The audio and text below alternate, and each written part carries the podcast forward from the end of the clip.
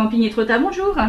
Bah, il me reste que trois places, donc il faut venir maintenant parce que je ne réserve pas. Et c'est comme ça depuis deux mois à Étretat. Stéphanie est régisseuse du camping municipal. On a une vingtaine de places de tente et le restant en camping-car et caravane. Depuis la fin juin, on est complet tous les jours. 9h, les gens font déjà la queue pour avoir les emplacements. Dans ce camping familial de 72 emplacements au total, il y a surtout des habitués, mais cette année, on voit des nouvelles têtes. Elles viennent prendre un peu de frais, un peu l'air, elles se posent et parfois elles s'attardent. Au début, on était venus pour 4-5 jours et puis bah là, ça va faire deux semaines. Première fois ici pour Jean et Claudine, ils sont de Dunkerque.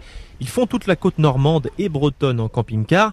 Pour eux, ça vaut toujours mieux que le sud. Ici, vous allez sur la plage, là, il y a de la place tout le monde. hein. Vous allez sur le Biscarros, euh, vous devez bouger les gens pour poser votre serviette. hein. Alors vous avez la route, vous êtes Bon, fatigué, été- vous arrivez là-bas, on a il n'y a plus de place, on est tous l'un sur l'autre, euh, on est aussi bien ici. Oh, ouais.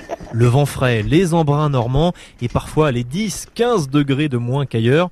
Pour Judith et Fernand, le choix a été fait il y a longtemps. Depuis 20 ans, bon, ben, on a la chance de pouvoir venir ici tous les ans. Il y a quand même eu de la chaleur dernièrement, mais ce qui est agréable ici, c'est qu'il y a de l'air. C'est pas étouffant. C'est ça Voilà. qui maintient madame dans la bonne santé.